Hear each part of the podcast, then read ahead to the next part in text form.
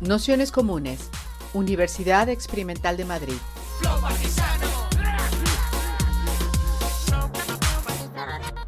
Toda la información en nuestro canal de Telegram Nociones Comunes o en nuestra web traficantes.net barra formación.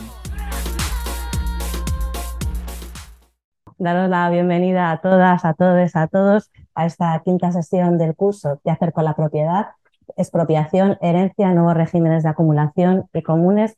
Este curso es un ciclo de conferencias que estamos organizando desde Traficantes de Sueños, Nociones Comunes en torno a la cuestión de la propiedad y nos parecía un muy buen momento para presentar este magnífico libro que es La tierra es vuestra, la reforma agraria, un problema no resuelto, España 1900-1950, a propósito de un momento clave de la historia española.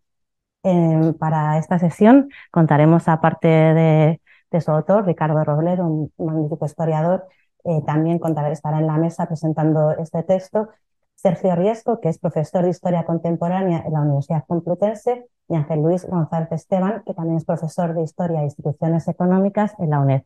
Y haremos, como en otras ocasiones, una presentación inicial y luego un rato de preguntas, debates y demás. Así que muchas gracias por estar con nosotros. No sé cómo habéis pensado. Sí, Bueno, pues buenas tardes. Hemos empezado al revés. Ha sido Ricardo el que nos ha presentado a los demás. Me toca la tarea de muy brevemente eh, algo que es misión imposible, que es glosar en muy poquito tiempo la figura de, Ricardo Robledo. Eh, que ya una vez, eh, hace unos años en Zamora, antes de empezar a hablar en una situación parecida, me dijo, no abuses de la amistad o algo así me dijo, no abuses de la amistad. Bueno, pero también tengo un de, esos, eh, cuando se inventó este invento, del, este invento del demonio, que solo el WhatsApp, tengo uno que pone, uno de Ricardo, que habla de las afinidades selectivas, las afinidades selectivas importantes entre las personas. Esto es un poco lo que puede caracterizar los que estamos aquí, tanto los que estamos en la mesa como muchos de los que estáis eh, al otro lado. Me acuerdo que aquí en Traficantes hace, el último libro que compré fue Roja Esfera Ardiente de Peter Limbaugh, en la que una de las, de las eh, ideas fuerza que se presentan es la importancia que tuvo las, las leyes de acercamiento en la Inglaterra del siglo XVIII, la, todo lo que provoca eh, la, privatización y cómo podía haber sido la historia del mundo de, no existir esa, esa masacre sobre los comunes y sobre los comunales. Y realmente creo que la historia un poco de la, de la producción científica de todas las cosas que ha escrito Ricardo tiene mucho que ver con esa cuestión de lo común y de los comunales. Eh, como muchos de los que estáis aquí sabéis y conocéis bien, la renta de la tierra en Castilla-La Vieja y es la, eh, es la tesis de, Ricardo en los años 70, escrita en, una Barcelona que, que, todavía sentía el influjo muy fuerte, el influjo intelectual de, que había dejado Jaume Vicens Vives y que, bueno, pues con la figura de Fontana como referencia está un poco detrás de, de lo que es una tesis clave por lo que, bueno, por lo que para muchos, para los más jóvenes que estáis aquí, sería, o si el título estuviera aquí ahora mismo en las, en las mesas de traficantes, pondría algo así como tutorial de la España vaciada, es decir, serviría de buena referencia para ello, ¿no? Para muchos de los, eh, especialmente de sus, de sus compañeros que, que glosaron su figura en, hace ya casi diez años en, el libro homenaje que la Universidad de Salamanca le dedicó a Ricardo, pues eh, tanto Santiago López como Mariluz San Feliciano como Amparo Bejarano hablaban de que era una obra clásica, crítica y actual. Yo creo que esos tres adjetivos coincidirían muy bien en esta idea de que Ricardo fue pionero en hacer historia agraria, en una forma de hacer historia agraria, en una forma de hacer historia económica, en una forma de hacer historia con mayúsculas. Es decir, no hay necesidad de añadirle tampoco el adjetivo de agraria o de, o de historia económica en un país que, pues curiosamente, teniendo un problema agrario tan grave y una conflictividad agraria tan, tan fuerte, pues hasta el tiempo de la Segunda República no tuvo un Ministerio de Agricultura, que es una de las cosas que hemos comentado en alguna ocasión, ¿no? Eh, realmente el tema que, que vertebra no solo este libro, sino buena parte de la obra de Ricardo es el tema de la reforma agraria, a la que ahora que se hacía alusión un poco a la, hablando que, que, Ángel, pues, y también lo ha sido Ricardo, por supuesto, profesor de historia, e instituciones económicas, pues de alguna manera la obra de Ricardo Robledo ha convertido la reforma agraria en una institución, en una institución a estudiar y una institución que, bueno, pues es una referencia eh, para comparar con otros espacios, con otras situaciones que todavía, pues en este mundo del siglo XXI creo que tiene su vigencia. Eh, podría enumerar muy brevemente, ¿no?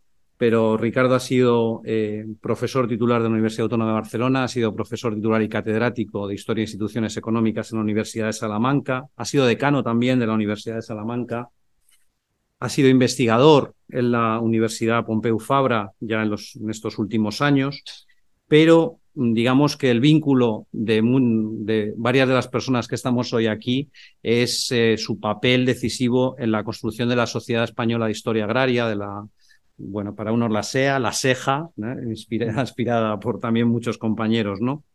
Un lugar donde yo creo que, que por eso estoy tan a gusto de estar hoy aquí, siempre lo humano ha sido más importante que lo profesional, pero sin dejar nunca de lado el rigor intelectual. Yo creo que esa nota característica, esa impronta, tiene mucho que ver con, la, con el sello que Ricardo dejó desde los inicios de, la fundación de la Sociedad Española de Historia Agraria y que creo que es algo que ha primado y que ha continuado y que, bueno, pues en su caso es visible en una obra que, abarca pues prácticamente consultando, consultando, por ejemplo, Dialnet, Mm, hablamos de casi 200 referencias donde hay cuatro temas que son claves, ¿no? Los encuentros en torno a la propiedad, hoy que se habla aquí, este seminario que tiene que ver con qué hacer con la propiedad, el pensamiento económico desde la Escuela de Salamanca, la figura de Ramón Salas o la figura en el, en el entorno del regeneracionismo de Julio Senador, cómo la reforma agraria, como veremos ahora, es algo ya indisoluble de la propia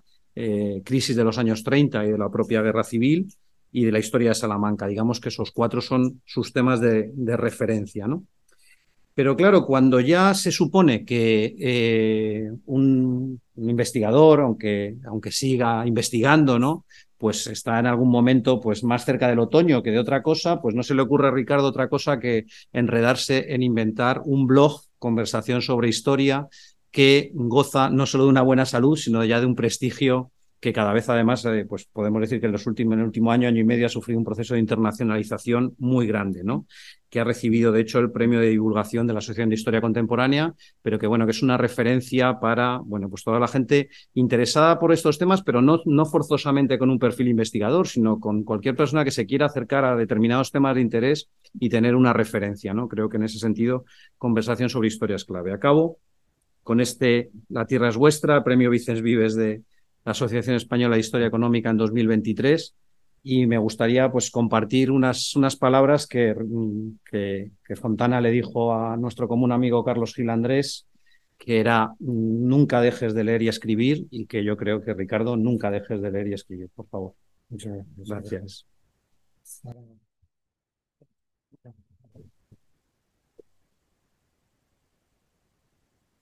Es una presentación sui generis porque Sergio me ha presentado a mí y ahora Ángel Luis va a decir ese libro. Y luego ya cuando hable nos podemos ir a tomar café.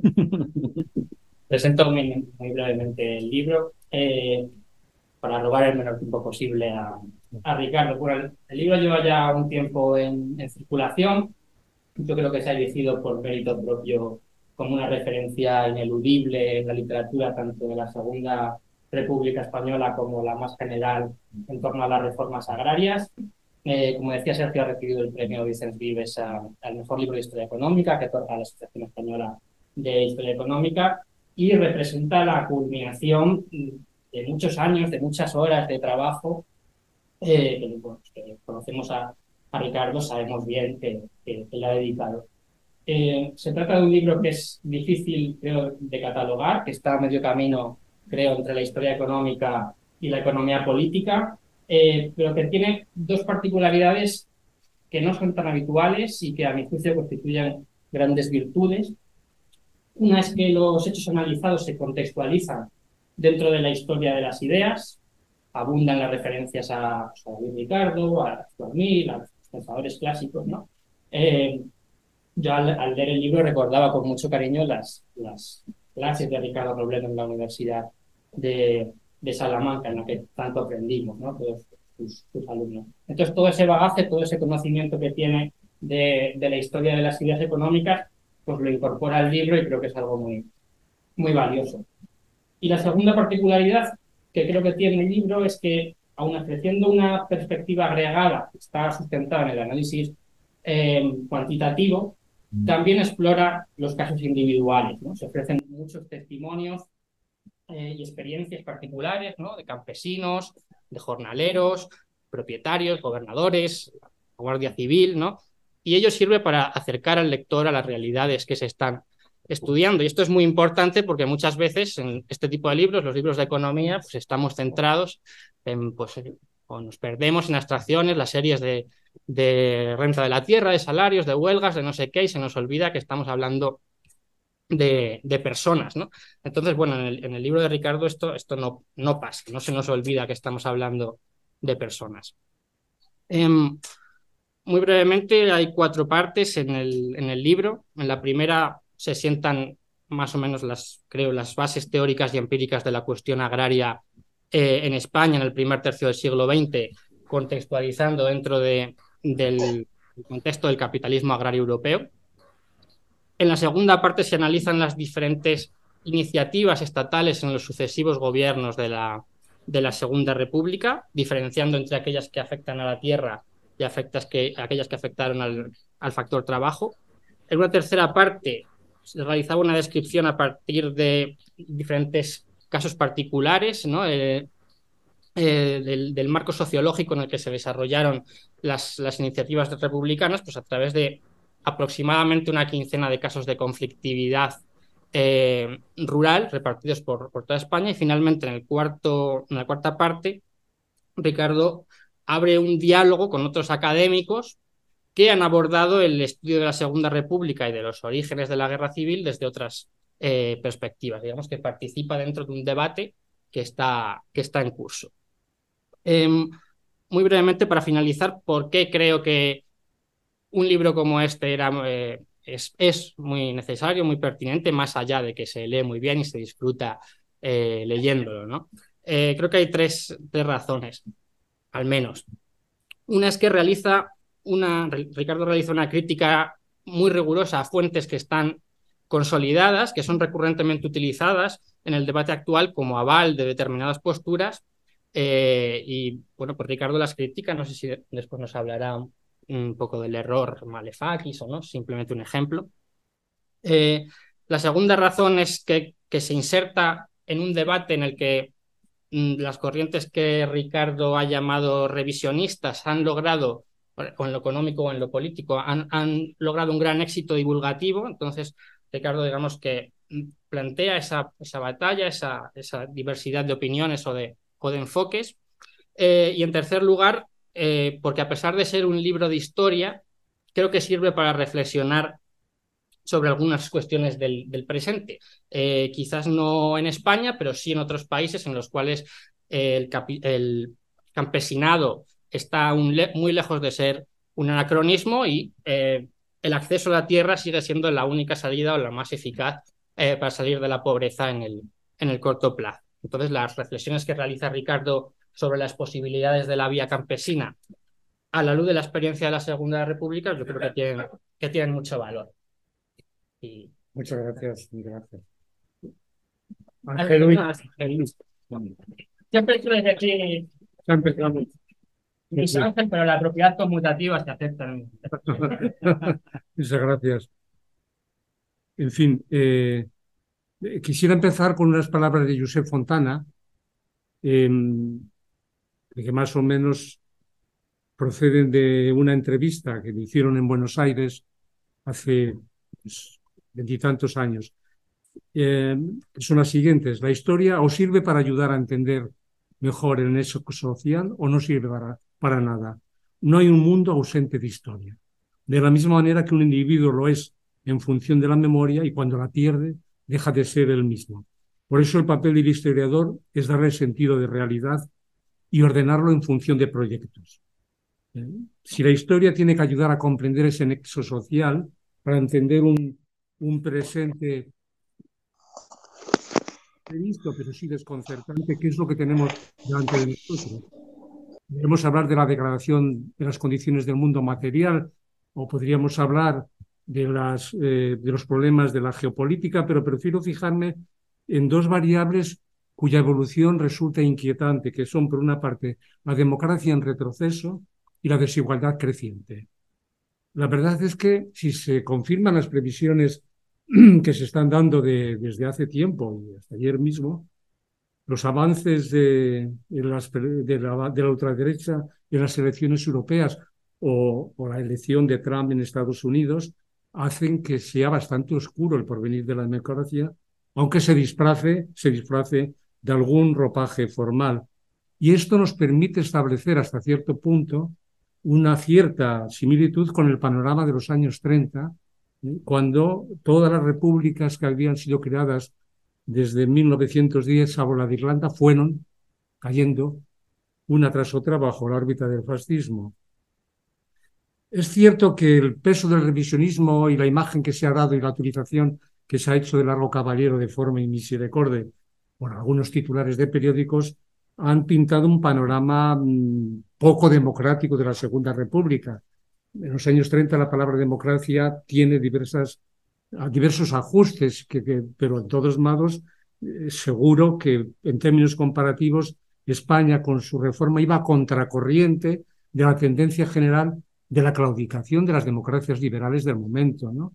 El, caso de el caso de Italia, con esa trilogía espléndida de Scurati, cuando ves que, que primero es la monarquía, luego es el prohombre del, liberalismo gentil, luego el intelectual Croce, y todos van arrodillándose uno detrás de otro, te hace creer realmente que el periodo de la Segunda República, si no el principal periodo, es el único en el que en la historia contemporánea de España se intentó la democracia económica y social del campo, con todas las reservas, digo, que pongamos al término de democracia en los años 30. Desde esta perspectiva se entiende que el ministro de Agricultura, cuando hacía discursos en junio del 36, es decir, en vísperas ya casi de la guerra civil, acabará, acabará reivindicando tierra, libertad, democracia.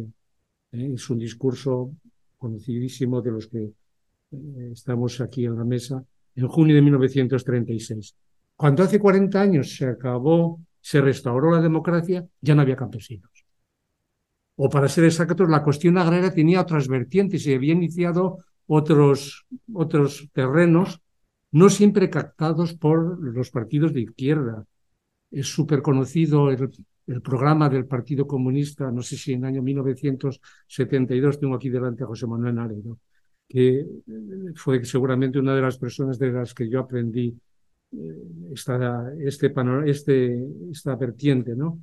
El partido, el programa del partido era la necesidad de una reforma agraria antifeudal, antiabsentista, como programa, pero es que entonces, y que había que intensificar las fincas deficientemente cultivadas en España. Pero claro, el problema es que ya estaban superintensificadas en 1972 y realmente el problema no era la falta de DDT o de, quiero decir, de, de abonos minerales en el campo español, sino ya había llegado a un cierto límite de saturación. Eso por lo que se refiere al campo de, la democracia no siempre bien captado. Respecto a la otra variable, que es la desigualdad, hay un dato de 1936 que es bien claro, y lo expuso el ministro Gabriel Franco, que es que el 1,25% de los que contribuían por contribución territorial disponía más del 40% de la riqueza catastrada. Ese dato es muy esquemático ¿eh?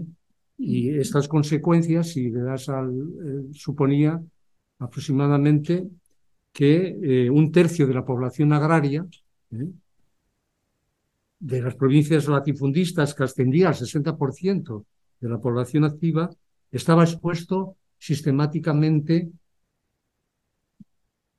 ah, no sé si no se ve o... Puedo quitar. Lo que puedo hacer es quitarme. No va a haber muchos, creo que va a haber solo eso, pero bueno.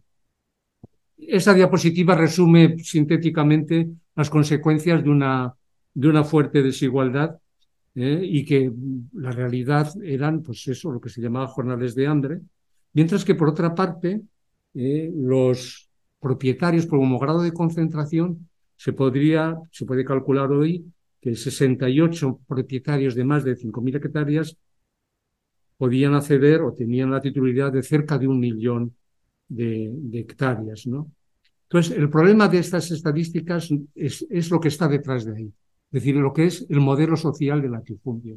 La desigualdad tiene eh, unos correlatos y unas dependencias que es, era un orden que necesitaba sistemáticamente un orden público garantizado por la Guardia Civil, había unas relaciones de dependencia, había y llevaba a bajos niveles de consumo y la principal consecuencia de esto era la inestabilidad institucional. Entonces, la relación de esta variable de la desigualdad con la anterior de la democracia es, es indispensable. Hay un teórico que, bien conocido, Amartya Sen, que resume esto en una frase, hambre y democracia son incompatibles. Es demasiado, quizá la esquematizo, pero el concepto es este, ¿no?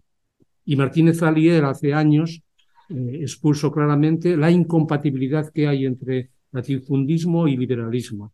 En fin, eh, si podemos dar a, a la siguiente... Eh,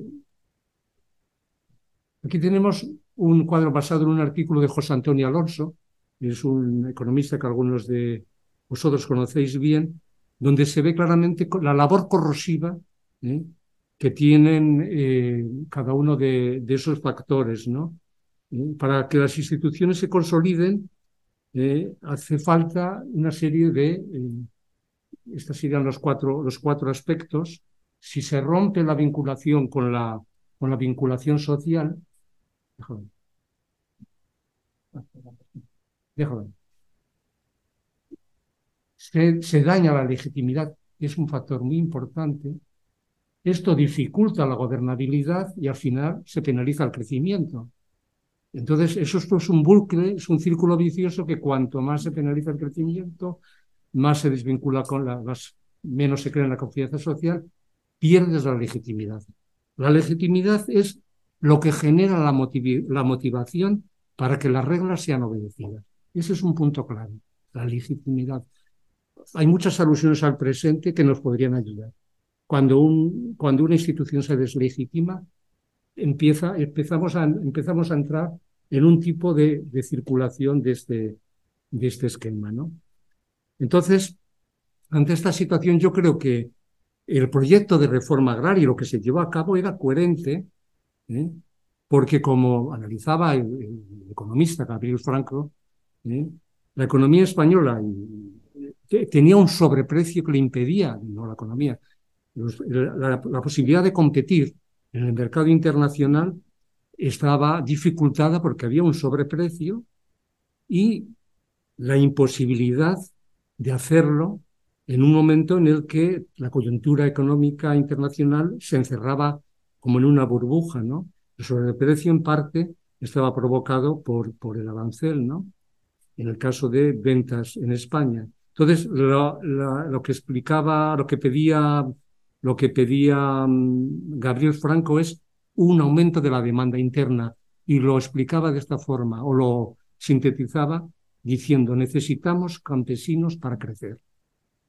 Entonces, esta idea de, de que, de que si no crecía la demanda interna y si no había algún intento de cambio en la constitución jurídica del suelo, impediría, impediría esto. Entonces, a la hora de, resumir la, la, realidad limitada o no de la reforma agraria, podemos hacerlo esquemáticamente centrándonos en la tierra y por otra parte en el trabajo. ¿eh? Entonces, eh, es verdad que es verdad que se parte sistemáticamente de una presunción eh, que el fracaso de la reforma agraria, pero el fracaso de la reforma es el triunfo de otros. Y ya solamente esta perspectiva nos obliga a seguir prestando la atención más allá de unos datos que se pueden ver ahí, no sé si los datos generales, que son bastante mediocres, porque hasta 1932, si os dais cuenta, eh, la primera columna son hectáreas en las que se iban a sentar campesinos, ¿eh? que son en 42 más 11 unos 53.000, y en la otra son el número de campesinos asentados. Es decir, después de treinta y tantos años, ¿eh? la colonización de González de Sada o los esfuerzos de la asociación, acción social agraria, la democracia cristiana, era un páramo en todo lo que había habido en Europa. En Europa había habido la Primera Guerra Mundial, de la que España había sido neutral, y la reacción, la reacción de, parte de, los países, sobre todo de la Europa del Este, era mm, pues intensificar la reforma agraria, lo que se llamó la reforma verde, o la, no, con el significado que tiene hoy lo verde, sino como oposición a lo rojo, ¿no? al hilo rojo de la Unión Soviética. ¿no? Entonces, si os dais cuenta, hay como dos cortes.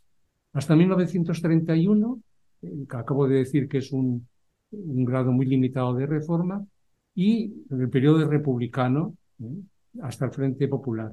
Entonces, dentro de este periodo republicano, el Frente Popular, a partir de julio, marca un punto eh, definitivo en el sentido de que se multiplica por 10 todo lo que se había hecho antes.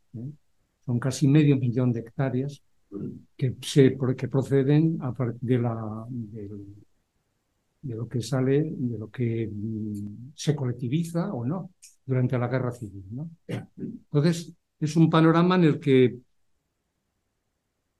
por decirlo de alguna forma, el, el grado de intensificación de la reforma agraria tenía un cauce limitado, dándole el tema de reforma agraria una especificidad. No se, no se, no se, no se expropió. Hasta, hasta la guerra civil, lo único que se, que se expropió en muchos casos fue el uso de la tierra por el cual la República pagaba un 4% al propietario de la misma. Esto es importante para, para dar una idea de, de los límites de, esta reforma, pero pese a todo, los efectos indirectos serían los siguientes. La propiedad de la tierra se deprecia, la carestía del crédito aumenta y pierden las rentas económicas y pierden las rentas políticas. ¿eh? Entonces creo que esta mirada eh, hace, es una mirada un poco, un poco ambigua, pero que tiene unos, unas consecuencias eh, bien claras ¿no? en este aspecto de afectar a lo que eran eh, los grandes propietarios en este terreno. ¿no? Hay algún aspecto de este cuadro que mm, no se ha comentado suficientemente y es el siguiente. ¿Por qué la reforma agraria mm, tomó un cauce tan moderado cuando había un proyecto de una comisión técnica que preveía empezar a actuar. Pues eh, hay un giro en el verano de 1931 que en un momento de gran conflictividad social que provenía fundamentalmente de Andalucía, obliga al gobierno de Azaña a preocuparse más por una solución del orden público a corto plazo que en una reforma a largo o medio plazo. ¿no? Y entonces a finales de julio de 1931, en vez de pensar en asentamientos en un plazo más concreto, lo que se hace es dedicar casi 300 millones de pesetas, que era mucho en un presupuesto de 4.000, a solucionar el, el empleo directo de eh, campesinos o de, mm, obreros que pudieran acceder a a lo que, sería, a lo que hoy se llamarían peonadas, o a lo que sería el trabajo en obras públicas municipales. ¿eh? Es decir, hay un momento en el que el, gobierno, el gobierno de la República opta por una solución, dijéramos, eh, más moderada de la cuenta, y esto seguramente dificultó luego tomar otro tipo de medidas cuando la voluntad política era eh, tan reacia, ¿no? Mm, hay, una, hay una frase que en el momento en que se está planteando la ley de reforma agraria de, Nicolás, de Niceto de Alcalá Zamora, era un terrateniente de Priego, en el que dice, y uno puede imaginarse a Alcalá Zamora hablando con, con su gracejo andaluz al presidente Azaña, hay que suavizar la ley de reforma agraria para no indisponer a las clases medias terratenientes con la República. Es decir, Alcalá Zamora sería eso, una clase media terrateniente que tenía miedo, como Claudio Sánchez Albornoz, que también se quejaba ante Azaña, de que, hombre, yo tengo por ahí unos vínculos en León y a ver si no, no, no le afecta las disposiciones de algunas de largo, de largo caballero, ¿no? Pero todo esto, mm, evidentemente, lo que hace es eh, un, no sé cómo decirlo exactamente, que, en, en, un momento concreto, disculpad, no se pudo ver la intensificación de una reforma agraria hasta la llegada del Frente Popular. He señalado en amarillo unos datos del 32 al 34 que lo que hacen es preparar como si fuera un laboratorio de la reforma agraria lo que se va a hacer en el Frente Popular. Ocurrió únicamente en Extremadura, pero prácticamente en febrero del 36 se ha aprendido ya que hay una forma de, de, actuación que ha sido posible pese a todas las dificultades que, en, en, Extremadura. ¿no? Y entonces, durante el gobierno del Frente Popular, lo que hace el gobierno de la República, en el que ya no están los socialistas, es optar por una reforma agraria barata. ¿Qué quiero decir? Una reforma agraria barata es contar con mano de obra que ya estaba experimentada y que tenía animales de tiro es el caso de los yunteros en Extremadura. ¿no? Eso permitió, además, a partir de una presión de, la, Federación de la Tierra, agilizar el, campo de la, de la, reforma agraria. ¿no? Entonces, seguramente es el modelo más, más claro de, en el que se puede hablar ya claramente de una actuación que, donde la realidad de la reforma se corresponde con el dicho de, una actuación legislativa. ¿no? Y en el caso del, del trabajo,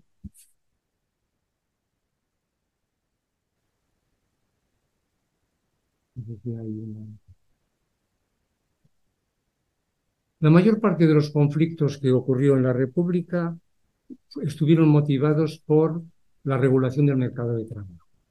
En lo que, hemos, en lo que he esquematizado de alguna forma en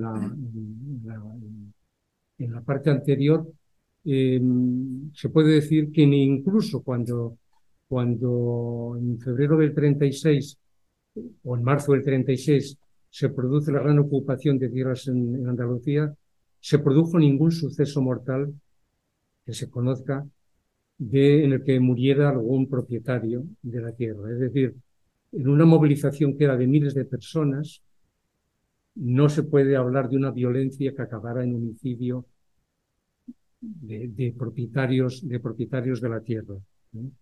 Esto ya indica un campo muy distinto a otros lugares y traslada el caso de la violencia política a, una, a un intento de cambiar las reglas del juego en el mercado de trabajo. O sea, es más fácil cambiar la tierra, la propiedad de la tierra, que cambiar las relaciones sociales. Es mucho más complicado. Entonces, estos intentos acabaron de forma, o hubo intentos muy discutidos, el primero de ellos es el que ha recibido más, más críticas, que es la ley de términos municipales. ¿eh? La ley de términos municipales era prohibir dar trabajo a la gente de fuera mientras el, mientras el trabajador del pueblo estuviera sin, sin empleo. ¿no? Esto atentaba teóricamente a la libertad de trabajo. Y esto mm, no es un esquema de la Segunda República. En el libro yo hago una alusión al programa Bracero norteamericano, porque de alguna forma el ideal del propietario es tener el trabajador a la puerta de casa sin ningún tipo de, obstáculo, como ocurrió en, Estados Unidos en, el año 1942 al 45. ¿no? Entonces, yo no es que haga una defensa de la ley de términos municipales, pero lo que vengo a decir es que hay mm, formas distintas de enfrentarse a un dumping social como el que podían poner, el que podían eh, implicar la oferta de trabajadores gallegos o portugueses, que además tenían una, una depreciación de la moneda que los hacía muy, muy competitivos a la hora de escoger mano de obra. ¿no? Entonces, yo creo que hay en el caso español que tener en cuenta, primero, que esta ley de términos municipales eh, tuvo recortes nada más iniciarse, y segundo, que los gobernadores civiles en realidad hicieron lo posible por defender la libertad. Es decir, por no aplicar la ley de términos municipales. La ley de laborio forzoso fue un intento de eh, frenar la capacidad del, patrono en ofertar empleo. ¿no? Y los dos aspectos siguientes, jurados mixtos y jornales de, ocho horas, entran dentro de lo que es la constitucionalización del trabajo en España y por lo tanto el único aspecto que diríamos que, que, bueno, que, que un poco en lo que es la legislación, etcétera, sería en lo que es la legislación habitual de, lo que es el estado de bienestar y, la, colocación obrera, sería la ley de términos municipales que queda suspendida al inicio de 1934. En conjunto, ¿eh? lo que se puede decir es que cambiarían las relaciones que antes dependían del casino, ¿eh? a ver si le sonaría esto, y que pasa a contar en algunos aspectos más la Casa del Pueblo, ¿no? Y que se acaba con una normativa que venía de las Cortes de Cádiz, ¿no? Es decir, las normas jurídicas con las que se enfrenta la República eran las normas en las que el contrato de trabajo no existía y había un arrendamiento de servicios, ¿eh? en el que había por una parte el amo y por otra parte el arrendamiento de servicios, que eran los del criado. ¿eh? Y esto, eh, el juez daba sistemáticamente el crédito al amo y por otra parte eran la definición contratos, contratos orales. ¿no? Pues este esquema queda mm, alterado por un cambio jerárquico ¿eh?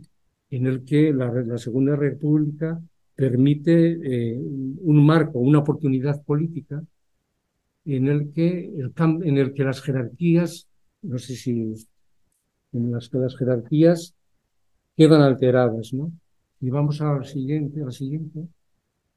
Hay una frase que sintetiza el tema de las rentas políticas y del respeto. Es esa, esa, frase, esa frase entrecomillada en el que claramente se nota la discriminación política, social, que suponía estar sindicato. O sea, la no aceptación de, que se pudiera eh, contratar mano de obra, mano de obra sindicada. O el otro testimonio, estamos moviéndonos en el terreno eh, cualitativo, en el que no se acepta, no se acepta el que eh, un interlocutor que no sea elegido. ¿no? Entonces, no, seguimos, seguimos. No, Eso está bien. ¿Qué es lo que se, qué es lo que falla y qué es lo que supone expresiones que se oyen en Salamanca, en Andalucía, que se nos está perdiendo hasta el respeto, o esa delegación patronal de Morón que no acerta? Fundamentalmente, lo que, se, lo que no se tolera es que haya cambiado, como decía antes, las relaciones sociales y eh, esto supone muchas veces una humillación. En el momento previo, como sitúo ahí, de, Casas Viejas, lo que, lo que incita a tomar el, inicio de Casas Viejas el 11 de enero es el hartazgo por estar cobrando limosnas y el ver a su lado una tierra que no se, que no se labra. ¿no? Entonces es esa humillación de recibir limosnas lo que provoca una, una decisión de eh, cambiar las cosas por, por, por, un, por una conciencia que no se asumía. Em, he puesto al finalizar esa, esa diapositiva el nombre de Alex Honnet, porque me parece que es el último representante de la, de la Escuela de Frankfurt, la tercera generación, que plantea la necesidad de una teoría del reconocimiento, ¿no? ¿Eh? Es decir, los conflictos sociales son una lucha por el reconocimiento. no son por mera supervivencia. Para Honet, el hombre despreciado, humillado, sin reconocimiento, pierde su integridad, pierde sus derechos, su autonomía personal y su autonomía moral. Entonces yo creo que esta visión crítica de, este discípulo de Habermas puede ayudar a entender lo que significa el cambio jerárquico en esos años de, de, la República. ¿no?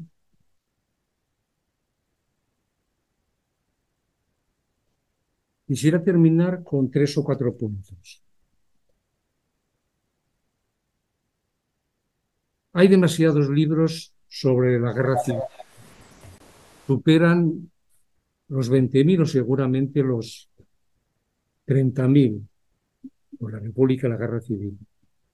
Em, solamente se puede avanzar si planteamos hipótesis nuevas o encontramos puentes nuevas.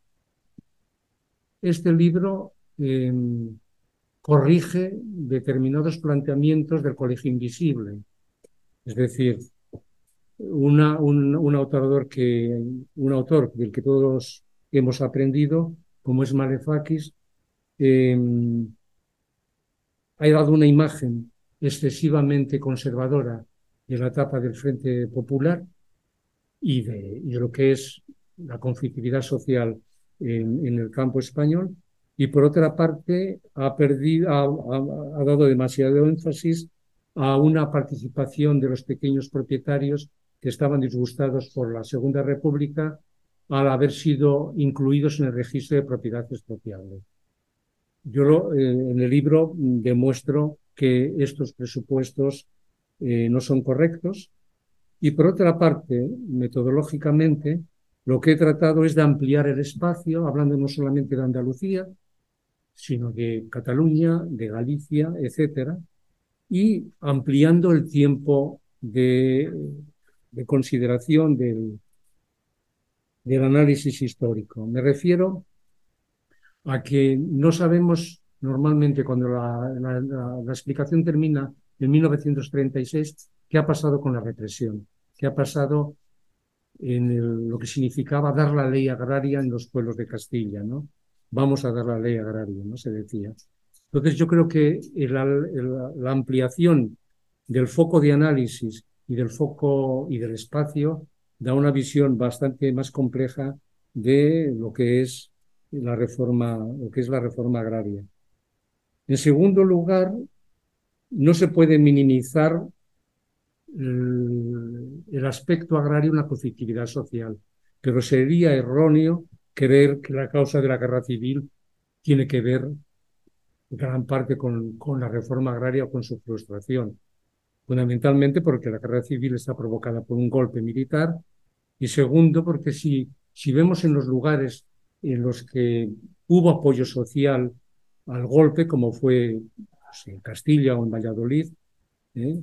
No el aspecto de la reforma agraria no, no estaba delante, sino lo que había era un agrarismo fundado en, en, una, en el aspecto de la defensa del cultivo triguero, una defensa del catolicismo, del unitarismo patriótico, España es Castilla y Castilla es España, y ese conglomerado agitado mucho por la Iglesia, etcétera, es el que moviliza una parte del electorado en las elecciones del 33 y en las elecciones del 36, pero no son, no podemos aquí deducir que esto sería causa de la guerra civil. En tercer lugar, La reforma agraria por sí sola no tenía capacidad para acabar con el pan, pero sí para atenuar. Podemos plantearnos, plantearnos hipotéticamente lo siguiente. Si contamos a los familiares de los yunteros, unas 375.000 personas, es decir, un tercio de la población de Extremadura, tuvieron acceso a la tierra en marzo del 36. La pregunta que tendríamos que hacernos es que de haber continuado la reforma se habría pasado a 600.000, 600 o 700.000 personas que malvivieron en extrema necesidad en 1945. Pues son datos, son datos que proceden de la investigación de Sergio Riesco. Quiero decir que inevitablemente el camino de la República marcaba un proyecto que iba totalmente en contra de lo que en realidad fue luego el inicio del franquismo con la hambruna de los años 40. El libro tiene un subtítulo que es un proyecto eh, que tiene que renovarse. Y si ampliamos el enfoque, comprobamos hoy cómo la destrucción ambiental y de los recursos comunes ha dejado de ser un problema agrario para convertirse en un punto clave de nuestra supervivencia. La cita de Polanyi con la que inicio, el, libro da a entender el resultado de lo que puede ser cuando el trabajo se convierte en una, en una mercancía. ¿no? Y en fin, ante esta perspectiva, y ya para acabar, para acabar y disculpad esta presentación atolondrada, creo que es la primera que he tenido eh, en muchos años, pero en fin, eh, es así.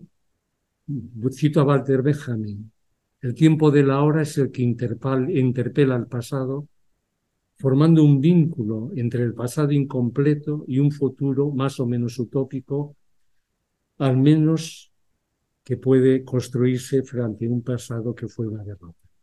He concluido. Disculpad.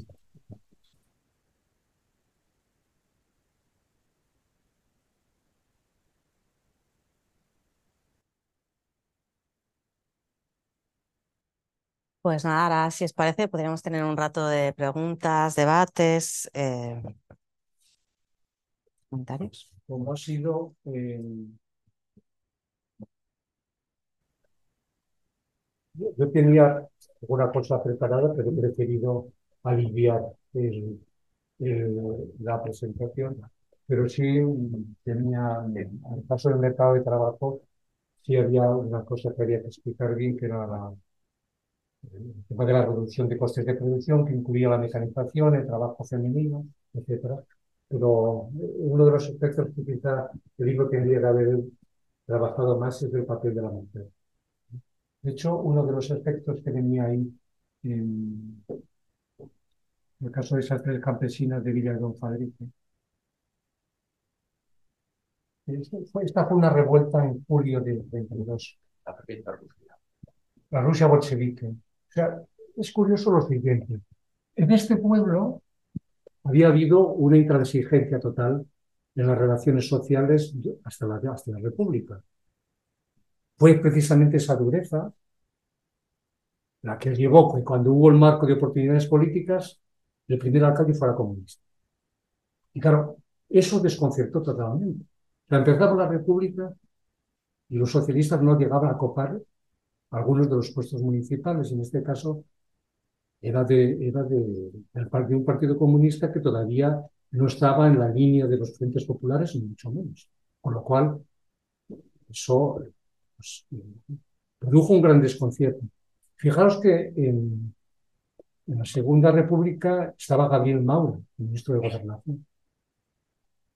Eso quiere decir que cualquier cosa que se quisiera lograr en, cuanto a cambios políticos suponía una cierta intervención de, Gabriel Maura. Entonces, hay todo, hay todo un tinglado que pasa por otro conflicto con otro pueblo de al lado, pero que al final supone, eh, diríamos, intervenir de una forma de una forma violenta, como aparece ahí, porque la revuelta, que en este caso se atribuye fundamentalmente a las mujeres que dicen que hay que empezar a cortar cabezas, ¿eh? hacen, hacen, mm, dijéramos, provocan una situación que creo que se salga al final con un guardia civil, dos o tres sobre los muertos y un patrón herido. ¿no? Entonces, la imagen revolucionaria de las mujeres de la pequeña Rusia queda sintetizada en, esa, en esa foto del diario La Época, si no me equivoco. O ahora, perdón. Ahora pero que está provocada fundamentalmente, como digo, por una situación de intransigencia política de aceptar un puesto distinto en cuanto al, a, los cargos, al cargo municipal. Esto, esto provocó eh, más, de, más de una refriega, aunque seguramente las, la mayor parte de los 15 casos que yo analizo de conflictos en el mercado de trabajo, esos 15 casos dan, una, un, dan una, un saldo final de 120 muertos en el caso de obreros, que están provocados fundamentalmente por cuestiones, cuestiones de, tipo laboral. Pero como digo, este, este, papel, este papel de las mujeres tendría que haberlo tratado eh, con más extensión por, por, lo siguiente. Desde el momento en que entra la mujer en el, en el mercado laboral, está expuesta, como hoy, a una reducción de su salario de un 40%, o a veces de un 50%. Entonces, uno de los conflictos más graves que hubo en, Castilla-La Mancha está provocada cuando en el, retira y afloja de, de, las relaciones sociales le dicen a los campesinos o si quieres trabajar tienes que trabajar con el salario de la mujer. Eso fue un esquema que rompió toda la alteración, porque por una parte que disminuían el salario, pero por otra parte eh, se veía que, que, estaban tratando de forma, no existía digamos, la conciencia más o menos feminista de hoy, sino que se veía, se veía doblemente castigado en este sentido. Y eso provocó una revuelta en Castellar de Santiago, si no me equivoco, que acabó con, una, una, masacre importante. Entonces, estos aspectos de intervención, intervención del, papel de la mujer y la utilización que se podía, que se podía hacer de esta discriminación, hubiera, hubiera, tenido, hubiera tenido que trabajarse, trabajarse más. ¿no? En fin, eh, no sé si... Yo quería una cosa. Quería preguntar em, en el nivel social y político, ¿qué similitudes hay entre los años 30 y la época en la que vivimos? En términos de estructura, en términos de estructura social, evidentemente muy pocas, ¿no? Yo estaba hablando, yo he estado hablando del, y el campo y evidentemente hoy la población nativa, no sé si me equivoco, no sé si rondará el 2 o el 3%, no lo sé, pero por ahí. Entonces, en ese terreno, en ese terreno, claro, mucha parte del discurso no se corresponde con una realidad sociológica, pero sí hay muchos guiños a la actualidad en cuanto a la, en cuanto al factor de la legitimidad que yo he dicho antes. ¿eh? Eh, creo que es hoy uno de los caballos de batalla que ya existía en la, en la, segunda, en la Segunda República. Por supuesto, el tema de la desigualdad tiene otras connotaciones, pero se corresponde genéricamente con, un, con una desigualdad grande y el peligro de una democracia en retroceso que existía en los años 30 lo tenemos delante. Es decir, que genéricamente hay unos, hay unos aspectos generales que que coinciden, ¿no? No sé si, es que no, no, no sé la persona con la que me Está haciendo desde casa. Ah, sí, sí. No lo veo. Entonces, no sé si había un, un aspecto más concreto, pero no, no es ajeno. Es decir, lo que pasa, toda esta conflictividad social que yo he dicho del conflicto del trabajo, etcétera, no es el de hoy, es natural.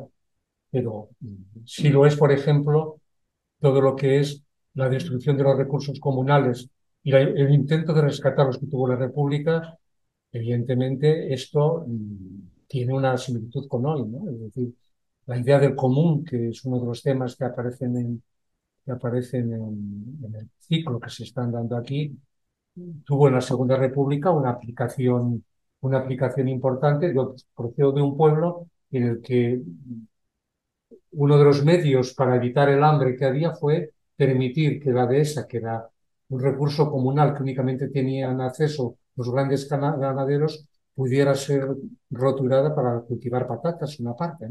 Sea, hacer, hacer compatible un recurso comunal con un recurso privado. Ese es un ejemplo que funcionó. Es decir, la ventaja es que durante la Segunda República hay un marco de oportunidades que permite poner en práctica determinados aspectos. ¿no? Entonces, eh, este, del bien, este de los bienes comunales, a mí quizás es de los que más puede aportar hoy día, ¿no? En cuanto a, en cuanto a buscar historias, historias comparativas, ¿no? Pero se podrían encontrar otros, no lo sé.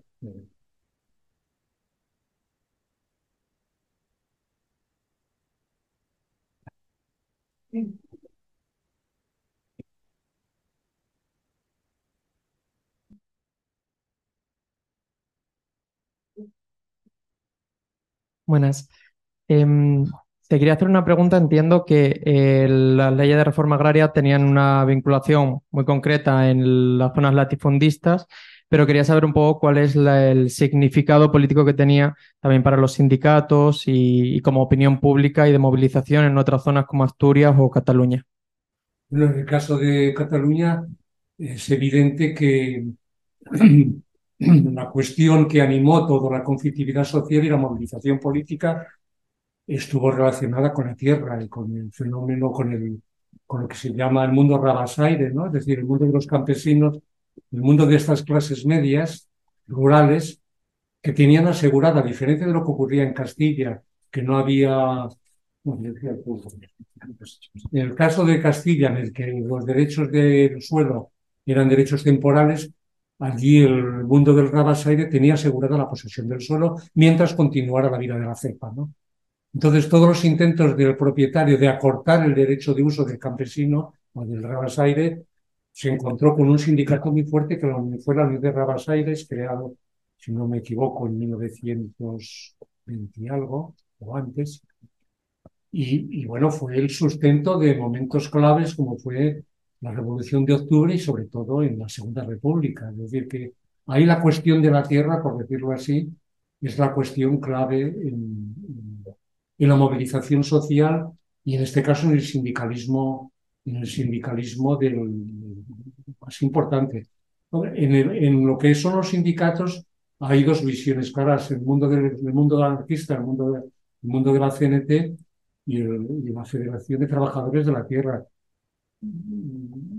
El, la República se encontró, por una parte, con, con una doble pinza o con una doble presión. Por una parte, la patronal no aceptaba, no aceptaba determinadas disposiciones, sino todas de, de la ley de reforma agraria, y por otra parte el, el mundo anarquista o la CNT creía que había que llevar la reforma agraria a la realidad y a, a buscar en ese sentido un, una aplicación más concreta, es decir, que eh, llega un momento en el que, el, ¿cómo se llamaba? Pedro Ballina le da le da al gobierno de la República hasta octubre. Hasta octubre damos, damos mm, dijéramos, posibilidad de eso y si no, haremos la revolución. No hubo eso, pero hubo tres intentos sucesivos hasta el Frente Popular de llevar, llevar las reivindicaciones sociales del sindicato de la CNT con dos, con dos aspectos o dos corrientes muy enmarcadas, ¿no? El mundo de la FA y el, y el mundo, dijéramos, más, más conservador. De Asturias conozco poco, pero en la España, mm, la España campesina, es decir, de los pequeños propietarios, mm, como he dicho, no se vieron afectados negativamente por, disposiciones de la, de ley de reforma agraria. ¿eh? Es lo que puedo decirse, ¿no? Al contrario, el pequeño propietario no muchas veces era también eh, obrero, en el sentido a tipo parcial, y podía haberse beneficiado por una, una legislación que le daba una cierta, unos, unos salarios, unos salarios más altos.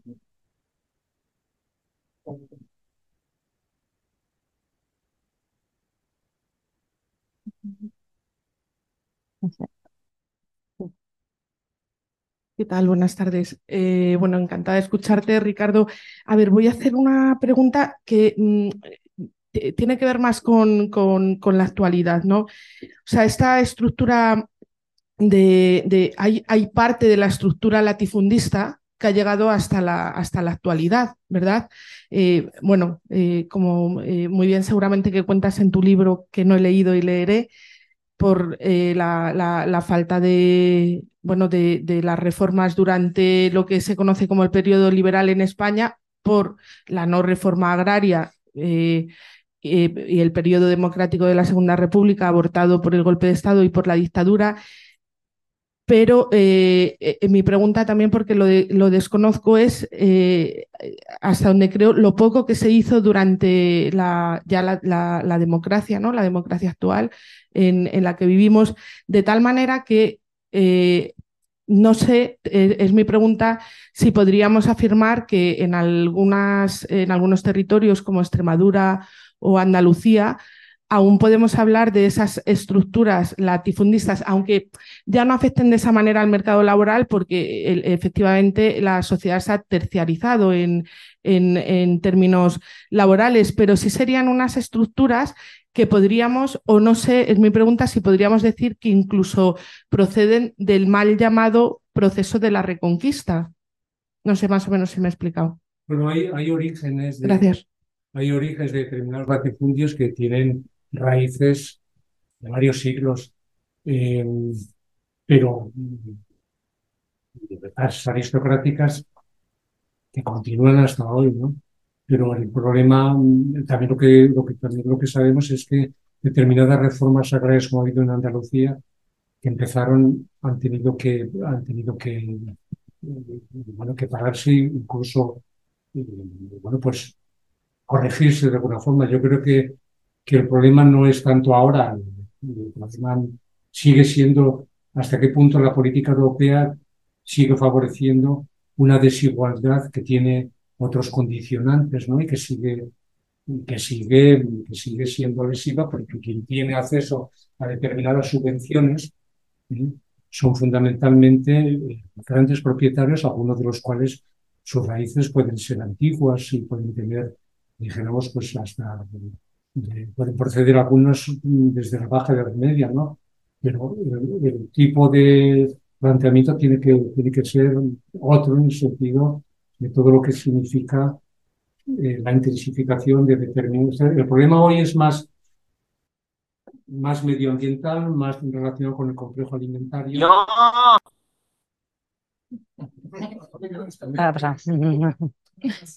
no sé.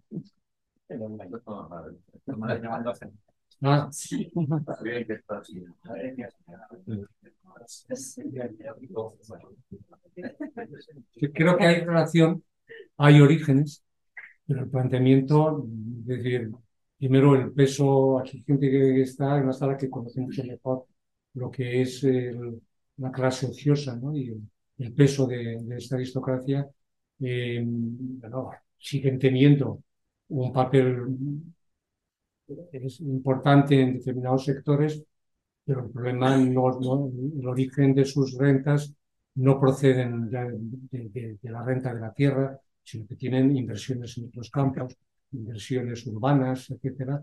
Es decir, en este sentido, inmobiliarias, ¿no? En este sentido ha cambiado eh, pues, sustancialmente el tema de la desigualdad. Es decir, que en el caso de la República todavía podemos ver ese aspecto más importante, pero ahora creo que no. Yo creo que en la situación actual, es decir, el, declive del tema, la cuestión agraria, que desaparece de las agendas, se mantiene en el ámbito de algunos sectores historiadores, desaparece en el ámbito de otras ciencias sociales, la sociología, la economía o el derecho, ¿no? Pero entonces, ese declive del tema, ¿no? de, la cuestión agraria, es parejo y está interrelacionado con el declive de una de la agenda de investigación y de las perspectivas teóricas e incluso ideológicas, ¿no? Eh, si hasta los años 70, 80 eh, el estudio de las estructuras eh, de todo tipo y la perspectiva conflictivista era dominante en las ciencias sociales, hoy el peso ha pasado de las estructuras a la acción, a los sujetos, eh, hasta llegar a, la, los modelos postmodernistas de eh, tremendamente de las imágenes, de la subjetividad y demás. De tal modo que se pierde, por ejemplo, hoy no sabemos no sabemos, yo por lo menos lo sé y más o menos estoy al tanto, aunque cada vez menos, de estudios sobre los procesos actuales de reconcentración de la propiedad. que obedecen, tienen varios factores, ¿no? Uno de ellos, la inmersión en la, inversión en, en, propiedad de grandes firmas industriales agroalimentarias ¿no? O de fondos de inversión o la conversión en, todas las figuras de las sociedades eh, es un, abanico muy grande. Se va a publicar un libro interesantísimo que es una agricultura sin agricultores de dos franceses. Ha hecho la traducción de Eduardo Moyano, está esperando la publicación, donde ese es el futuro inmediato de a dónde vamos.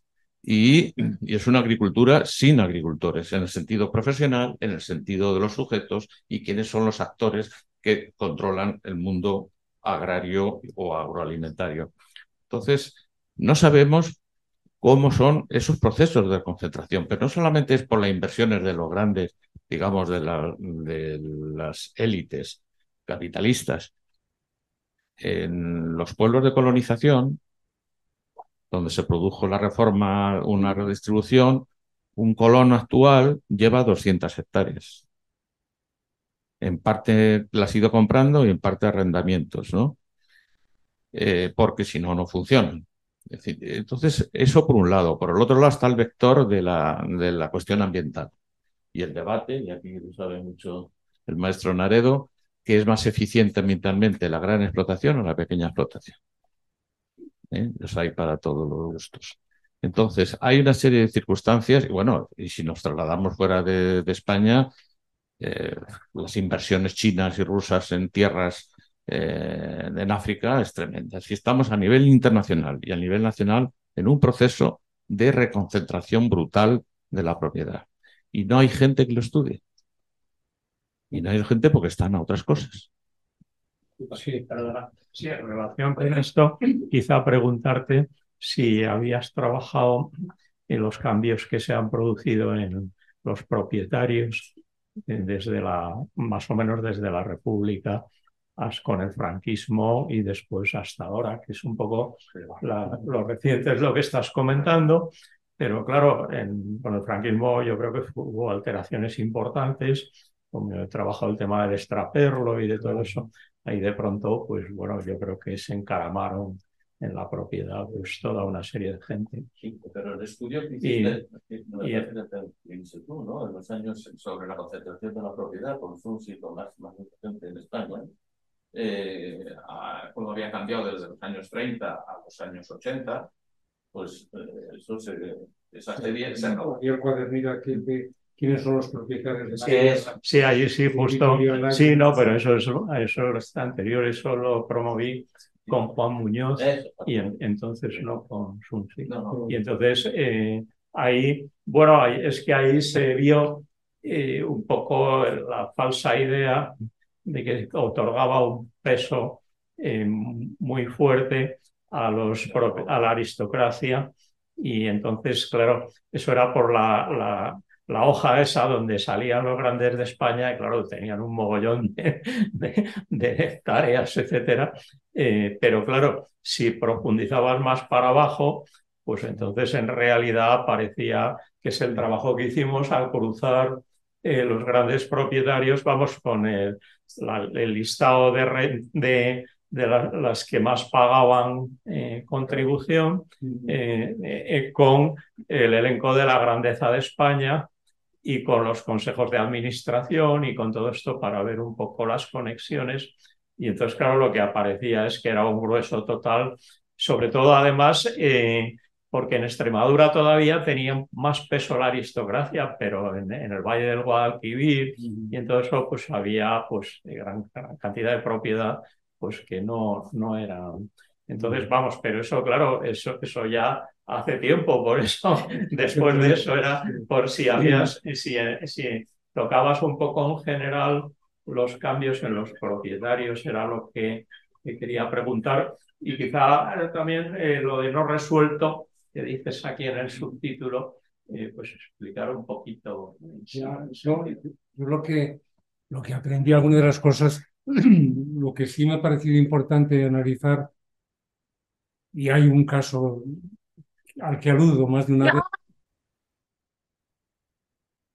es como, primero, tener en cuenta que muchas veces no nos debemos fijar en el propietario, sino en el papel de los grandes arrendatarios. ya, sé quién es. O de los grandes administradores. Yo creo que eso es importante. ¿no?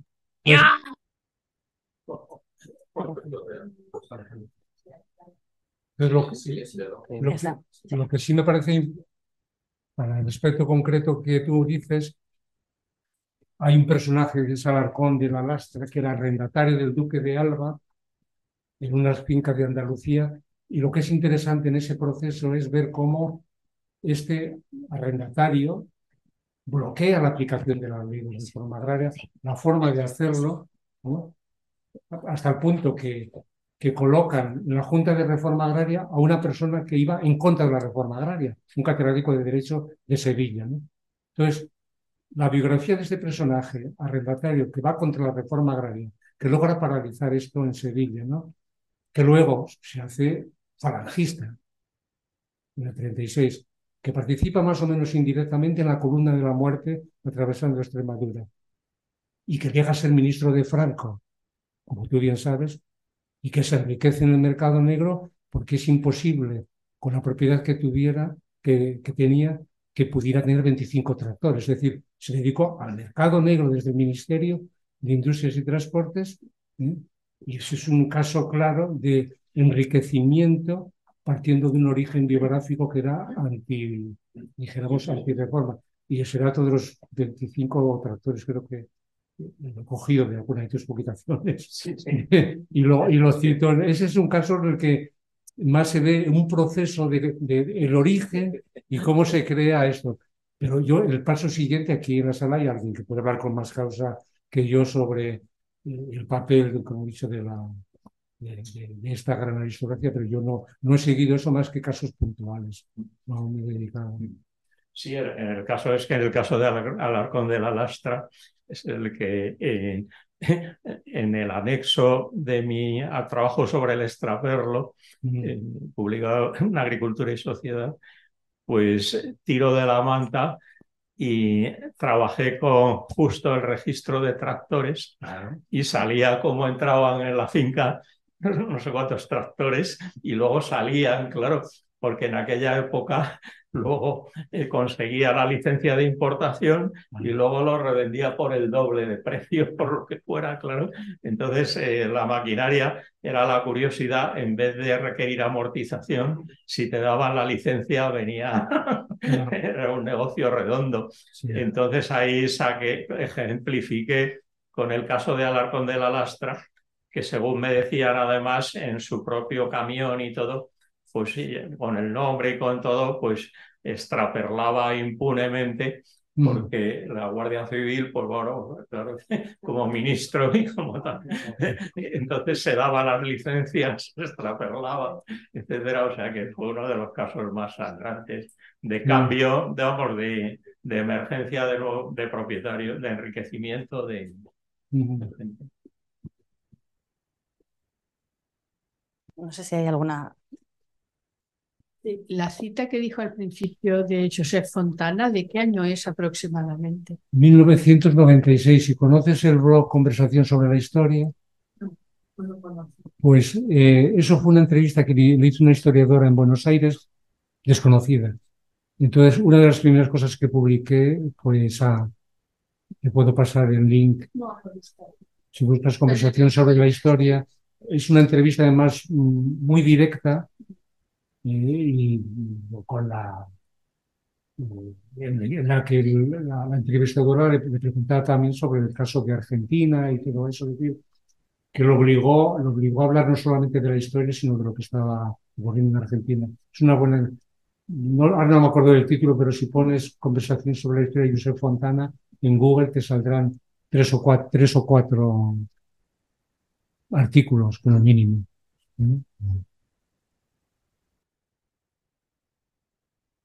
Me tenéis que disculpar porque no he estado en las mejores condiciones para hacerla por circunstancias que no vienen al caso, pero me, he puesto nervioso.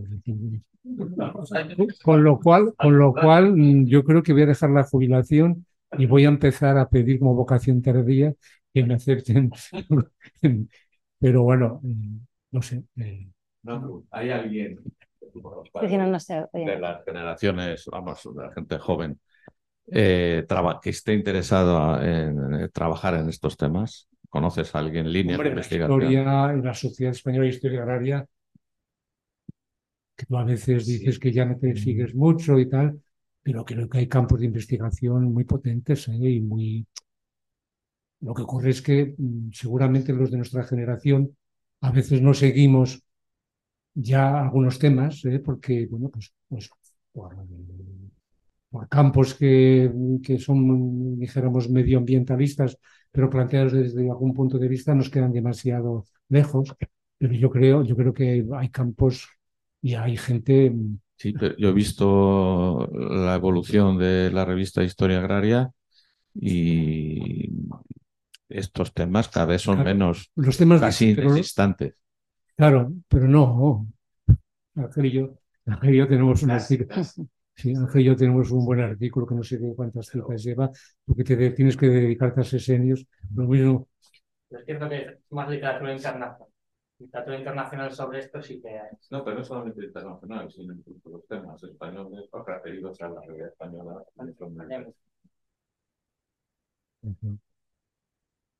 expansión. Hombre, hay, hay polémicas a propósito del libro de Carmona Simpson. Ha habido, ha habido en otros terrenos y en la misma revista, yo creo que sí ha habido, ¿no? No sé. En fin, ese es un tema que desde otros ángulos seguirá teniendo fuerza.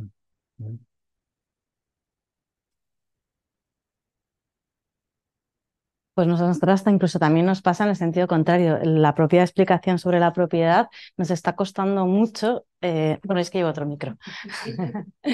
Em, eh, encontrar personas que, pese a la enorme importancia que tiene a la hora de construir digamos, nuestra forma, ¿no? Incluso tú mismo le decías, es mucho más fácil incluso cambiar el sistema propietario que la, digamos, la, la sociedad o las relaciones sociales que, que perdona esa sociedad. Y sí que notábamos que, que pese a la enorme importancia que tienen los sistemas de propiedad a la hora de entender las sociedades donde estábamos, que existía mucha dificultad no solo en encontrar trabajos, sino interpretaciones eh, de la realidad actual en torno a la cuestión de la, de la propiedad, incluso muchas veces hasta en el propio ciclo inmobiliario, o sea, como muchos informes que en realidad estaban mucho menos sustentados de lo que cabría esperar para la importancia que, que tienen. Que, bueno, o sea, yo sí comparto un poco que incluso para organizar este ciclo nos ha costado más de lo que pensábamos eh, encontrar referencias de economía política, de ecología política incluso para, bueno, para interpretar. Yo, si me permites, en este foro sí que la, la gente de Vía Campesina como movimiento social y de soberanía alimentaria, pues tenemos que pedir que lea más historia. Creo que se lee poco historia, es decir, hay, hay un poco esto también una respuesta a lo que plantea Cristóbal, ¿no? Realmente eh, el movimiento es, es- yo creo que es potente, que tiene mucha fuerza, pero para dotarse también de, de rigor, como los movimientos sociales, pues también necesita un fundamento histórico que creo que falta, ¿no? Y que libros como este contribuyen y que, que- que sería importante, ¿no? Que haya más difusión entre, entre gente que tiene iniciativas muy interesantes, en que hay una reflexión sobre, sobre la tierra como recurso hoy en día, sobre el problema del agua y sobre muchos problemas medioambientales, pero que, que falta el conocimiento de nuestra historia, ¿no? Esto es un poco la reivindicación que siempre llevamos las historias, los historiadores y las historiadoras, ¿no? En la Bueno, pero es que abre el campo de posibilidad, porque si no claro. parece que no puedes que le recuperar. da mucho sentido. Yo leo muchas cosas en la revista Soberanía Alimentaria que digo, pues es que con un poquito más que se leyera, madre mía, se entendería mucho mejor estas cosas.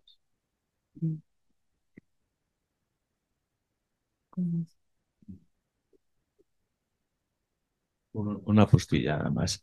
Hace. En Agricultura y Sociedad se publicó, cuando yo estaba allí, eh, un, artículo en los 90 de un francés que era un economista agrario y que era eh, la agricultura mediterránea, una California para Europa. Y era, fue, lo, lo clavó, ¿eh? con la perspectiva de 30, 30 años, el, cómo la tesis del argumento era que frente a, la tendencia de que la sustitución de trabajo por capital ¿eh? Eh, era la tendencia de la modernización, eh, él decía, pues depende de lo que cueste el capital y lo que cueste el trabajo. Como en Estados Unidos se había reproletarizado la agricultura con el trabajo inmigrante, que ya era más rentable en cultivos con mucha mano de obra, con pocos bajos salarios, y se había frenado determinados procesos de, capitalización a través de tecnologías. Y eso es lo que estaba pasando, eh, se vaticinaba para el sur de España, porque hoy, como decía antes Manuel, los proletarios rurales no están en Andalucía, están en Cataluña, están en Aragón, están en Valencia, están en Murcia, en algunas zonas de Andalucía, es decir, donde está la agricultura eh, intensiva en mano de obra, ¿no? Que son los nuevos proletarios eh, agrarios, aunque haya otros autóctonos. ¿no? Entonces, esos procesos de reconversión, de gran reconversión, pues también es un poco enlaza con la primera intervención de, en cierto sentido, de marcha atrás, si es que se puede hablar en historia de marcha atrás y marcha adelante.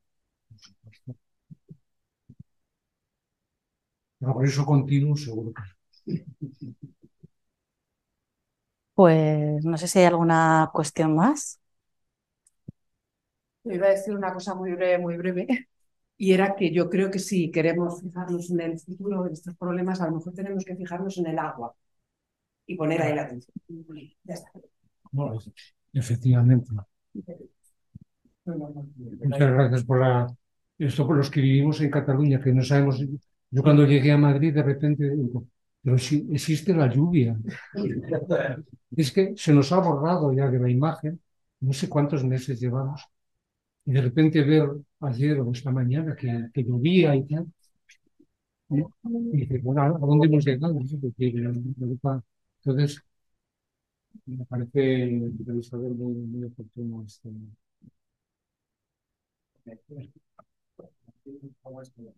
Pues nada, daros las gracias a todas, a todos por haber estado. Invitaros a quien os apetezca a venir el próximo miércoles, que justo está José Manuel con una intervención, José Manuel Laredo, que con una intervención en la que hablaremos sobre otro concepto de propiedad y otra idea de, riqueza, profundizando también en, en esta idea y muchísimas gracias a Ricardo especialmente para nosotros eh, por haberte desplazado aquí a estar con nosotras. Esto